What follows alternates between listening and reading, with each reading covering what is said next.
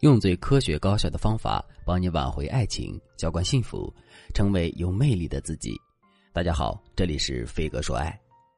今天我想和大家聊聊异地恋情侣该如何保鲜爱情的这个话题。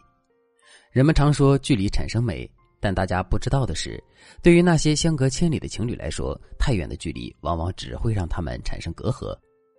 异地恋的伴侣偶尔通过电话发发消息，可以诉说衷情。但当你遇到了困难需要陪伴，或者是孤单想要一个依靠时，你却发现男人不在身边，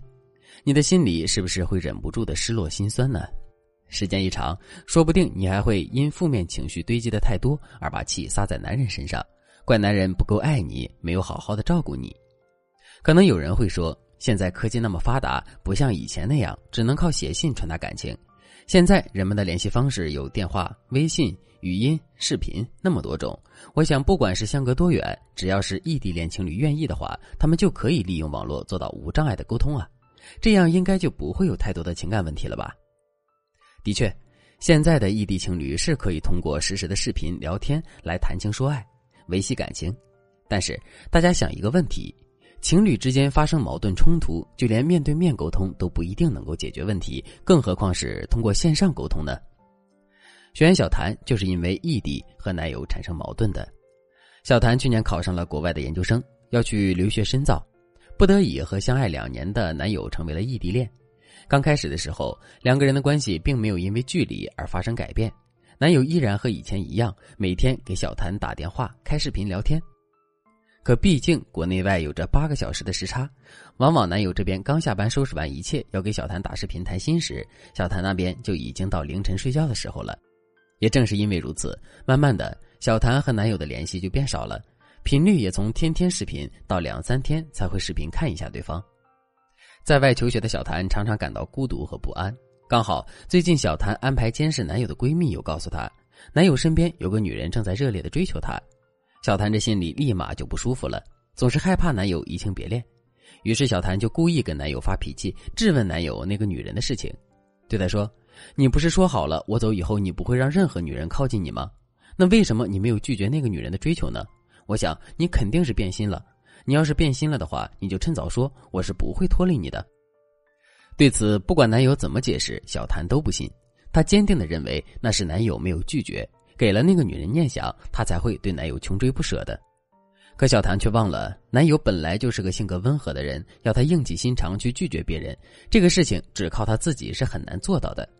如果小谭没有出国，一直留在男友身边，她还能替男友去拒绝。可问题就出在这遥远的距离，让小谭看不到、摸不着男友的爱。在这种情况下，稍微有点风吹草动，都会让小谭极度紧张。到最后，也正是因为小谭内心的不安，才让她和男友吵架冷战，差点走到了分手的边缘。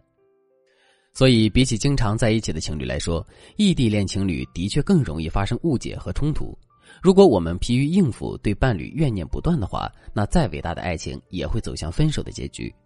如果你也遇到和小谭一样的情况，因为距离而对男人产生误解，又不知道该如何解决的话，那你可以添加微信文姬八零，文姬的全拼八零，来获得导师的专业指导。接下来，我们就来看看异地恋情侣该如何保鲜爱情，让关系变得更牢固。第一点，找到共同目标，明确异地相处的规则。其实，异地恋想要保鲜，两个人在一开始就要树立起共同的目标，找到共同的动力去维持这段关系。比如，在最开始的时候，共同规划一个美好的目标。你可以这样对男人说：“亲爱的，我知道你喜欢车，也想要努力奋斗买个大房子来养我，可这些都需要经济基础的。你别看我们现在是异地恋，可我们每一份收入，每天对彼此的思念，都是我们在为明天做打算的表现。”我想，只要我们一起记着这个目标，朝着我们共同期望的未来奋斗，不管相隔多远，遇到多大的问题，我们都能一起解决的。你想想，当你让男人明白这个道理后，你们的异地恋生活就不会那么枯燥了。除了一般的聊天谈心，可能你们最常做的事情就是在一起畅想未来，相互鼓励彼此的进步。而当你们看着自己离共同约定的目标越来越近的时候，你们的感情也会越来越好的。当然，除了树立共同目标之外，你同时还需要跟男人约定好彼此异地恋这个阶段中必须遵守的规则，避免男人出现变心的情况。你可以这样对他说：“可是，亲爱的，虽然目的很美好，可现实也很残酷呀。我身边好多异地恋的朋友都没能走到最后，我不希望我们也是那样。那为了避免我们以后因为一些误会伤害感情，我们还是约定好一些异地相处规则吧。比如说，能不能接受对方和异性单独吃饭，能不能接受对方和别人去看电影等等。”我想，只要我们提前约定好了，那我们一个人的异地生活不是就能不被束缚，也不会害怕引起对方的怀疑和不安了吧？第二点，储存信任以备不时之需。亲密关系中的信任从来都不是挂在嘴上的，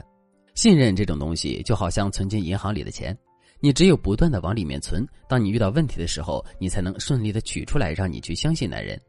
就好像小谭一样。她在平时的异地恋情中没有和男友进行良好的信任互动，那当她发现有人追求男友时，她内心的不安就蹭蹭的冒了出来，以至于让她因不信任男人而和男人发生争吵矛盾。在异地相处的过程中，我们该如何储存信任呢？方法很简单，你只需要依据你们所定下的相处规则做一个信任储存记录本就行了。你想想，只要男人做到规定中的一条，你就给他加上一分；如果除了规定之外的让你感动的事情，你就可以视情况给男人多加几分。